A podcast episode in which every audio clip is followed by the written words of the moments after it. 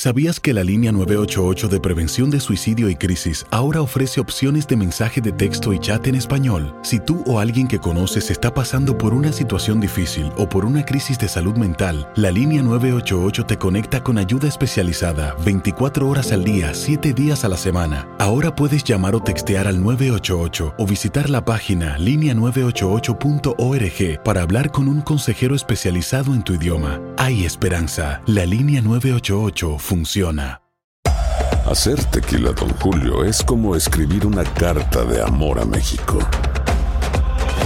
Beber tequila, Don Julio, es como declarar ese amor al mundo entero. Don Julio es el tequila de lujo original, hecho con la misma pasión que recorre las raíces de nuestro país. Porque si no es por amor, ¿para qué? Consume responsablemente. Don Julio Tequila, 40% alcohol por volumen, 2020. Importado por Diageo Americas, New York, New York. When you buy a new house, you might say, Shut the front door! Winning! No, seriously. Shut the front door. We own this house now. but you actually need to say, Like a good neighbor, State Farm is there. That's right. The local State Farm agent is there to help you choose the coverage you need. Welcome to my crib. no one says that anymore, but I don't care. So just remember, like a good neighbor, State Farm is there. State Farm, Bloomington, Illinois. Boost Mobile tiene una gran oferta para que aproveches tu reembolso de impuestos al máximo y te mantengas conectado. Al cambiarte a Boost, recibe un 50% de descuento en tu primer mes de datos ilimitados. O, con un plan ilimitado de 40 dólares, llévate un Samsung Galaxy A15 5G por $39.99. Obtén los mejores teléfonos en las redes 5G más grandes del país. Con Boost Mobile, cambiarse es fácil. Solo visita boostmobile.com. Boost Mobile, sin miedo al éxito. Para clientes nuevos y solamente en línea, requiere AroPay. 50% de descuento en el primer mes requiere un plan de 25 dólares al mes. Aplican otras restricciones. Visita boostmobile.com para detalles.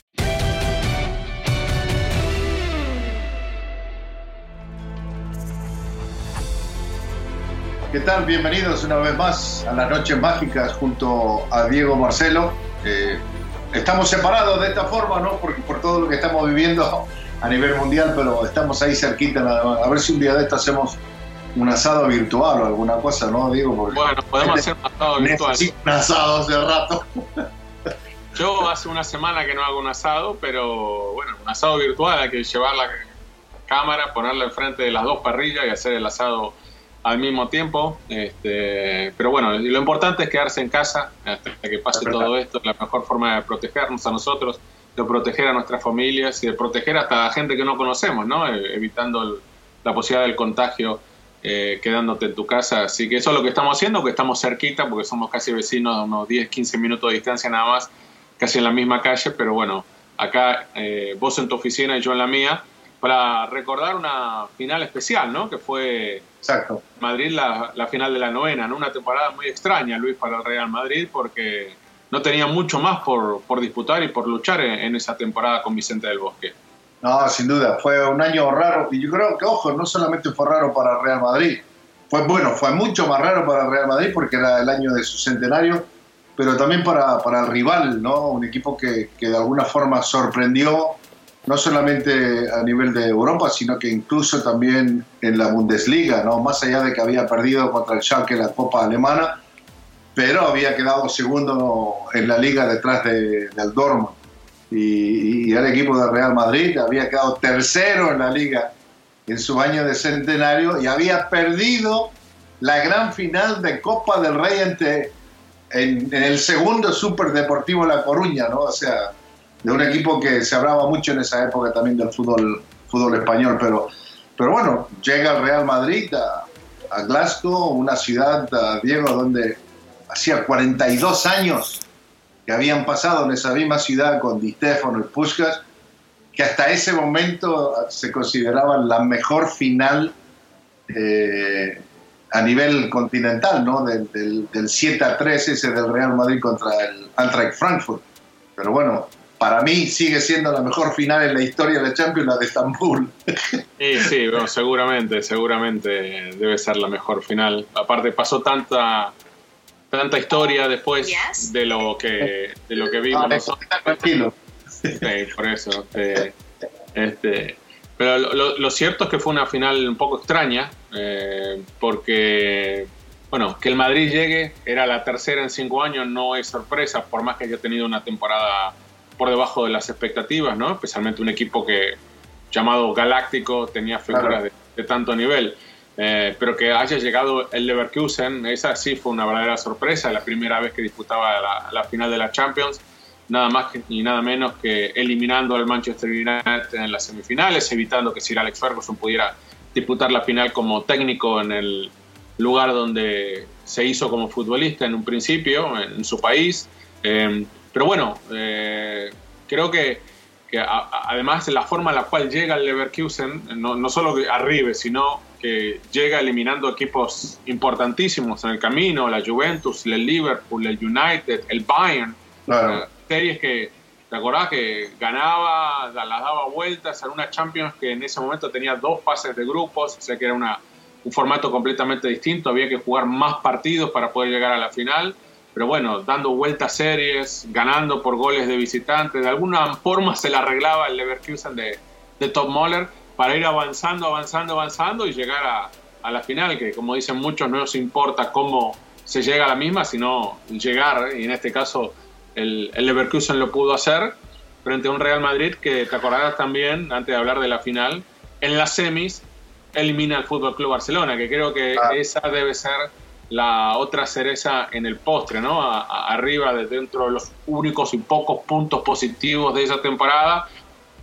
no solo es llegar a la final y después ganarla, pero antes haber eliminado en las semifinales a tu rival acérrimo y además ganándole en el Camp Nou.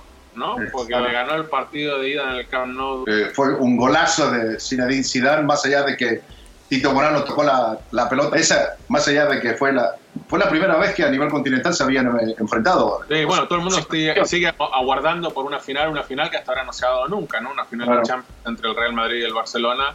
Lo más cercano que ha estado en un par de ocasiones ha sido semifinales y esa temporada fue una de esas, ¿no? Donde se enfrentaron, se vieron las caras en semifinales. Sí, fue, y el partido de vuelta, el Barcelona y el Real Madrid terminaron en el, en el Bernabéu 1 a 1. Un golazo de Raúl y un gol en contra de Alguera, así que todos los goles los metió el Real Madrid. Pero bueno, el, la final esta, más allá, yo creo que vamos a terminar hablando del arquero del Real Madrid, más allá de, de, del gol de Zidane, que para muchos sigue siendo el mejor gol en la historia de, de Champions League yo creo que los goles de chilena de Bell y también de Cristiano están ahí peleando por ese, por ese título del mejor gol en la historia de Champions. Pero, pero pasó algo completamente raro, porque en ese partido de las semifinales contra Barcelona, César es el arquero. Pero en la temporada esa, el que comienza como titular en el arco es Iker Casillas. Porque sí. incluso el primer clásico eh, de la liga, que también lo termina ganando Real Madrid, eh, pero fue en el Bernabéu, el titular de ese partido eh, fue Casillas. Sí. Pero luego, en el partido de vuelta en el Camp Nou, el titular es César, y desde febrero en adelante de ese año, César es el que le quita el puesto a Iker Casillas, que según Casillas, una vez a mi motor, dice de que había vivido los tres peores meses de su carrera hasta ese momento, ¿no? Bueno, y no tenía mucha carrera hasta ese momento, Casillas tenía 20 años de edad en esa sí. final, eh, que ocurre unos días previos a, a, al Mundial, ¿no? De, ah. de, Japón y Corea, donde el Leverkusen lleva a la selección alemana a, a, cinco jugadores, y bueno, Lucio después se coronaría campeón del mundo también, claro. el brasileño, el marcador central, que era una de las figuras del de Leverkusen, pero lo de Iker sí, eh, es una temporada donde sobre el final parece que pierde o definitivamente pierde la titularidad. Debe, debe, ser Vicente del Bosque una de las decisiones por ahí más difíciles. O no, ah. por ahí fue una decisión fácil porque él veía el nivel de uno y de otro, ¿no? Pero bueno, termina Vicente tomando la decisión de darle la titularidad a, a César, aunque después el héroe de la final termina siendo Iker Casillas. Pero bueno, sí, en la previa a la final yo me, me imaginaba un Madrid campeón, porque es como lo decimos siempre, cada vez que vamos a una final con el Madrid, el Madrid, no sé si porque somos amuleto que termina ganándola, eh, pero bueno, yo, uno se lo imaginaba como favorito por la historia frente a un equipo debutante. Sin embargo, al final eh, el partido termina siendo completamente distinto a, a, lo que uno por ahí imaginaba. El Leverkusen creo que es muy superior a, al Madrid, eh, aunque Raúl eh, mete, el, marca el primer gol muy temprano, lo empata en una pelota parada, en un cabezazo lucio, muy rápido, y después llega la maravilla de Zinedine Zidane, ¿no? Ese gol famoso después del centro de Roberto Carlos y la volea de zurda. Pero bueno, fue un partido donde el Real Madrid eh, fue superado. Eh, creo que termina eh, yendo a un lugar no común para el Real Madrid, ¿no? Tratando de, defenderse, pero golpeando mucho, cortando el juego. O sea, yo revisaba las estadísticas, la verdad que no me las acordaba, quería estar seguro. O sea, me acordaba que había sido un partido trabado, muy trabado, pero no me acordaba que el Madrid había cometido 44 faltas. Imagínense, 44 infracciones en un partido y el árbitro que fue Mayer, Urs Mayer, mostró solamente dos tarjetas amarillas a los futbolistas del Madrid. A Michel Salgado el primer tiempo y al final del partido, recién creo que fue el minuto 88, 89, a Roberto Carlos. Así que dejó pegar, dejó cortar mucho el juego. Que hoy tal vez por el fair play, un árbitro no permitiría tantas faltas. Porque es casi una infracción eh, cada dos minutos cometidas por el Real Madrid. Si le sumás las 15, 19, algo así que cometió el Leverkusen, eso te marca lo parado, ¿no? Lo cortado que fue el partido. Ahora, mira, qué, qué bueno que tocas ese, ese, punto, ¿no? O sea, de, todas las faltas que hizo el equipo de Real Madrid, porque a la hora de la verdad solamente jugaba, ese partido lo estaba jugando con un contención que era eh, el francés, ¿no? Y luego por delante de él estaba Figo, estaba Zidane y... y el, la historia de todo eto, para mí, yo creo que termina siendo en 50 segundos las tres salvadas de Iker Casillas, porque al minuto 68, 70 creo que por ahí, eh, Lucio tiene un choque en el área con, César. Claro, 68, minuto 68 fue. 68, y luego César termina afuera sí. y, ingresó Iker Casillas, y, y, luego lo que termina salvando Iker Casillas, por eso digo, mucha gente habla del gol de, de, de, de Zinedine Zidane. Pero yo creo que a la hora de la verdad, si terminamos hablando del héroe real, del que le dio ese título, que fue la novena para el equipo de Real Madrid, fue Iker Casillas, porque en 55 segundos sacó tres pelotas de gol dentro del área, ¿no?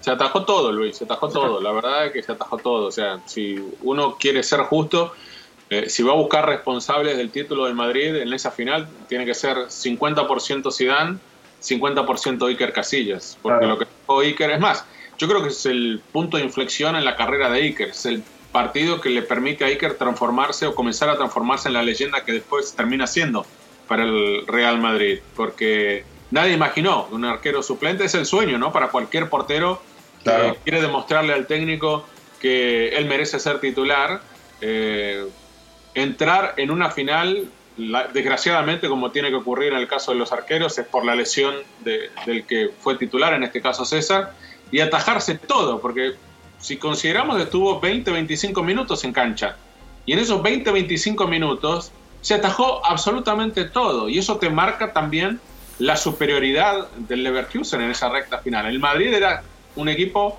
que era desbordado eh, por todos lados. Eh, yo me acuerdo eh, los laterales del Leverkusen yendo adelante, especialmente Placente por izquierda, una mitad de la cancha. ¿Te, acordás? Tom Moller hace dos cambios en el segundo tiempo, todos pensando en atacar. O sea, porque primero es un poco cauto, ¿no? En, cómo plantea el, partido. Eh, pero después en el segundo tiempo ingresa Berbatov, o sea, fue a buscar el partido, fue a buscar el empate, se la jugó y lo dominó el Madrid. O sea, no llegó el, el gol de la igualdad gracias a Iker Casillas, por eso decís muy bien, ¿no? me parece que termina siendo, obviamente, junto con Zidane por el golazo, eh, lo más recordado de esa final. Sí, no, seguro. Lo, lo, otro, Diego, cuando lo raro de este partido también, hubo una demora, creo que en el comienzo del segundo tiempo, que el árbitro termina dando siete minutos ¿no? de descuento. Y todo esto, lo que sucede dentro del arco Real Madrid, pasa al minuto 96 y segundos después, nada más el árbitro finaliza el partido y lo que yo me recuerdo en el momento ese, más allá del festejo con Casillas, que estaban todos los jugadores de Madrid, las cámaras por un momento se fijan donde estaba Berbatov, que estaba cerca del área del Real Madrid, prácticamente llorando, porque a Berbatov es el que le sacó las dos pelotas que eran gol cantado para el equipo de Leverkusen. Sí, sí, seguro. ¿Te imaginas lo que puede llegar a ser? Que un arquero te saque dos situaciones sobre el final. me, hace acordar, o sea, vino después eso, pero es, ¿te acordás aquella doble atajada de Jersey Dudek en Estambul, final del suplementario contra Andrei Shevchenko? O sea, son momentos que definen una final. En aquella para llegar a los penales, en esta fue para, para ganar el partido, pero eh, pensá que eh, el Leverkusen eh, había empezado con un delantero, no solo que fue Nubel, ¿no? verdadero delantero. Jugaba el turco Basturk atrás, eh, pero después ingresan, como te decía, los cambios fueron para ganar el partido, ¿no? Con, la presencia de, de Berbatov, de un Balak mucho más suelto adelante. Entonces, o sea, es un Leverkusen que la verdad termina siendo un equipo que me parece debe ser el mejor de la historia el Leverkusen. bueno, luego al año siguiente, al año siguiente queda desarmado. después se desarma, pero por la influencia que además tenía la presencia en la selección nacional. Eh, y eso te demuestra que no fue una historia fácil para el Madrid, eh, menos por la temporada que venía y la relevancia que tiene al final el, trabajo de, de, Iker Casillas. Pero bueno, fue como dicen en el tema del Madrid, no tiene esa afinidad con la Champions o con la Copa de Campeones de Europa que no tiene ningún equipo, encuentra la forma de ganar, termina ganando 4 en 5, digamos, superando a, este equipo de los Galácticos, ¿no? de la mano de Cristiano Ronaldo, de, de Carleto y de obviamente Zinedine Zidane, pero ya como técnico. Pero bueno, e, esa es la historia del Madrid, ¿no? Eh, es un equipo que, que de alguna manera se las ingenia, se le, encuentra la forma, la vuelta a los partidos para ganarlos hasta sin merecerlo como ocurrió en el 2002. Bueno, es como decía Di Stefano, que el Madrid y la Orejona nacieron para, por estar juntos, ¿no? Y de este partido es que el arco del Madrid y luego el arco de la selección española, Iker Casillas se, se adueña de eso. ¿te acordás que para ese mundial Cañizares, al parecer que en la concentración que tenían se había caído, se le había caído un frasco de, de, perfume, de colonia o algo, se, había, cortado. se había cortado y fíjate, ya estaba en el Valencia en ese momento. Claro, pero, y era el titular de la selección, y iba a ser el titular de ese, para ese mundial. Y luego, el que termina siendo eh, el titular de ese mundial es Iker Casillas. O sea, sale de campeón de Champions para ser titular, más allá de, lo que le pasó a Cañizares, para luego terminar siendo el arquero de la selección española en ese mundial. Y luego de ahí en adelante todo lo que ganó Iker fue fantástico para él y su carrera. Ah, sin dudas, sin dudas. Creo que estamos hablando de una verdadera leyenda que recientemente ha tenido que retirarse del fútbol, ¿no? Tuvo ese infarto, eh, problemas en el corazón que de alguna manera creo que terminó adelantando su retiro, ¿no? Provocándolo. Yo creo que él no tenía ganas todavía de, colgar los guantes. Sin embargo, se termina precipitando esta situación debido al problema que tuvo de salud, pero eh, hay, yo creo que no imagino un madridista hoy que le pidas el 11 ideal de la historia del Real Madrid que no lo ponga a Iker Casillas eh, en el arco. Por lo que ganó, por lo que representó, por la cantidad de partidos que jugó, por haber sido un chico de la cantera. Es tan difícil sacar hoy, eh, especialmente en los equipos grandes, eh, jugadores de la cantera. entonces, yo no me imagino otro arquero que no sea Iker en, el 11 histórico del Madrid, ¿no? Después, los otros puestos por ahí pueden llegar a tener mucha discusión, ¿no? Y tal vez es difícil encontrar los otros 10, ¿no? A cuáles de los 10 vamos a elegir para acompañar a Iker. Pero me parece que Iker es nada más, no, no, de la época del blanco y negro. No, no, de, todas las épocas, yo creo, pero este, Iker Casillas para mí es, es intocable en ese, en ese aspecto. Pero bueno, e, esa fue una noche mágica, ¿no? Otra de esas noches mágicas del Madrid. Eh, la gente se ha comunicado, Luis, bastante con nosotros. Eh, le gustan, obviamente, estos podcasts. Le, pedimos a nosotros siempre que nos manden preguntas y nos han llegado algunas. Así que tras, tras comparto. Este, bueno, Arturo Padilla nos pregunta qué se siente narrar una noche mágica de Champions, pero en final. Dice, y para nosotros, ¿cuál ha sido la mejor que nos ha tocado vivir? Así que te, la dejo a vos, la primera. La, ¿cuál, la mejor ya lo dijiste, la de Estambul, ¿no? La del Liverpool. el 3 a 3. Yo digo, ¿Qué se siente narrar una final? Eh, para mí es que me, me regresa a mi infancia, eh, de los momentos que uno soñaba desde chico, ¿viste? Como chico latinoamericano uno siempre sueña algún día estar en un estadio grande, lleno de público, no jugar un partido y todo eso. Bueno, no lo juego, pero de alguna forma sí lo terminamos jugando porque nos metemos tanto en el partido, la pasión, el sentimiento del momento, ver el, el público de un equipo, el público de otro equipo que hasta el último minuto se gana o se pierde, siguen gritando, alentando y luego toda la prensa que está alrededor, que te contagia de la euforia de lo que está sucediendo en ese momento, es, es un privilegio poder estar en un estadio y, poder relatar una final, ¿no? Sin duda, son muy pocos y los que desean estar en una final jugándola a ese nivel son millones y millones de personas en el mundo, y chicos, ¿no? Como decís vos, esa ilusión que tiene uno, pero eh, al final termina... ¿Ah? ¿Y vos cuál es la mejor final para vos? Y bueno, la de Estambul no me tocó vivirla en la cancha, pero yo creo que es una gran final. Eh, de las que me tocó en cancha, me gusta mucho la de Lisboa, eh, por la definición, por el suplementario, por lo que significaba tener un derby, pero este, yo creo que esa, esa de Lisboa me, parece que es la, la, la, final, por lo menos de las que me tocó a mí vivir en cancha, la más emotiva eh, sobre el final, por el cabezazo de Ramos sobre, sobre el tiempo suplementario, ya prácticamente, el tiempo de descuento. Y lo, y lo que me, me, parece también hay que destacar eh, en cuanto al sentimiento es que cualquier eh, periodista, cualquier narrador o comentarista de fútbol quiere estar en una final de mundial y una final de Champions. Creo que eh, eso es lo, más lindo, ¿no? Lo, que uno, todos queremos hacerlo. Y, bueno, es un privilegio no solo el hacer una, sino el tener como nosotros la posibilidad de haber hecho tantas, ¿no? De, estar ahí prácticamente cada año. Bueno, tengo otra pregunta. Eric Fábregas, esta está muy buena. Se nota que es madridista. ¿Pero qué? ¿Es, el hijo, de Héctor? Eh, no, no, sé. Por ahí sí es el Héctor o es el hermano de, o el sobrino de, de Chess. Eh, si para nosotros eh, sigue siendo la idea de que sí fue penal el de Benatia contra Lucas Vázquez en la semifinal de Champions en el Bernabéu entre el Madrid y la Juventus. Para mí sí fue penal. Exagerado un poco en la caída por Lucas, pero para mí existe el penal de Benatia que después Cristiano transformaría en el último instante del partido en gol eh, para que se clasifique el Real Madrid a la siguiente fase, ¿no? A la, a la final. ¿Usted qué piensa? Bueno, yo, yo digo, si el árbitro lo cobró es porque fue penal. Y si don Diego Balado... No había, no había VAR en ese momento todavía. Y si don Diego Balado lo confirma es porque sabe. ok, bueno, entonces fue penal.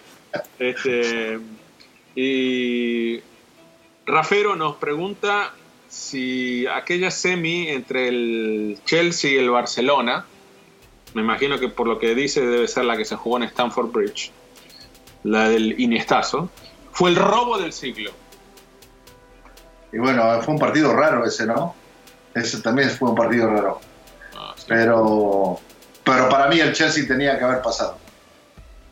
Sí, bueno, los tres penales, eh, tampoco había VAR en ese momento, porque si había VAR, tres o cuatro penales tenían que haber cobrado para el Chelsea en, en, ese partido. Así que si es por la injusticia que vivió en Stamford Bridge el equipo de los Blues, entonces sí, parece que fue un robo. Pero bueno, el árbitro se equivoca y terminó admitiendo ¿no? que el noruego que se había equivocado eh, al final por aquel arbitraje. Pero bueno, como siempre, Luisito, invitamos a la gente para que, se una ¿no? a nuestros podcasts de, de Noches Mágicas. ¿Qué te parece?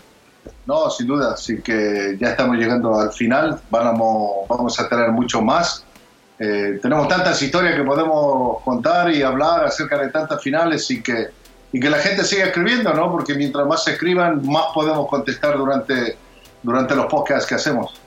Sí, eh, que escriban, eh, que no nos solo nos hagan preguntas, este, que nos pidan, obviamente, algo en especial, algún momento en especial también en el recuerdo. Este, nosotros obviamente a veces haciendo memoria salen temas de conversación, nos acordamos de algo, alguna anécdota, algún momento, eh, pero bueno, a veces necesitamos también eh, alguna pregunta tal vez o, algún momento que nos indiquen ellos, eh, en especial para, que dispare eh, la biblioteca que tenemos acá arriba y que no siempre funciona, ¿no? Porque a veces uno se pierde, ¿no? Algunos libros se pierden en la biblioteca, no cuando no los archivamos bien.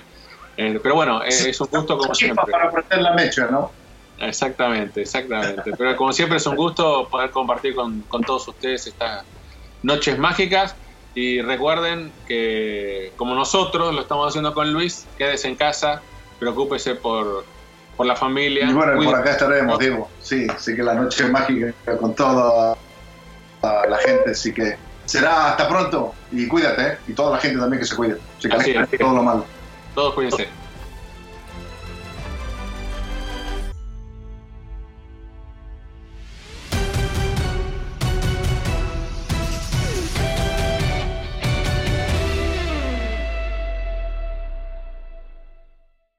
Boost Mobile tiene una gran oferta para que aproveches tu reembolso de impuestos al máximo y te mantengas conectado. Al cambiarte a Boost, recibe un 50% de descuento en tu primer mes de datos ilimitados. O, con un plan ilimitado de 40 dólares, llévate un Samsung Galaxy A15 5G por $39.99. Obtén los mejores teléfonos en las redes 5G más grandes del país. Con Boost Mobile, cambiarse es fácil. Solo visita boostmobile.com. Boost Mobile, sin miedo al éxito. Para clientes nuevos y solamente en línea, requiere AroPay. 50% de descuento en el primer mes requiere un plan de 25 dólares al mes. Aplican otras restricciones. Visita boostmobile.com para detalles. La venta para amigos y familiares de JCPenney está de vuelta. Desde el lunes ahorra 30% extra en artículos por toda la tienda. Esos son ahorros adicionales por encima de nuestros precios bajos. Dile a tus amigos, ven con tu familia y ahorren en grande. No olvides, ya se acerca el Día de las Madres. Y tenemos todo lo que mamá quiere: joyería, belleza, salón y tarjetas de regalo. JCPenney, vale la pena. Cupón válido del 29 de abril al 5 de mayo en selección de estilos. Aplican exclusiones. Detalles en la tienda jcp.com. Si tú o alguien que conoces está pasando por una situación difícil o por una crisis de salud mental, la línea 988 de prevención de suicidio y crisis te brinda apoyo especializado 24 horas al día, 7 días a la semana. Solo llama al 988. Cuando llamas al 988, te conectarán con consejeros especializados que escucharán tus inquietudes y te brindarán apoyo en español. Simplemente llama o textea al 988. Hay esperanza. La línea 988 funciona.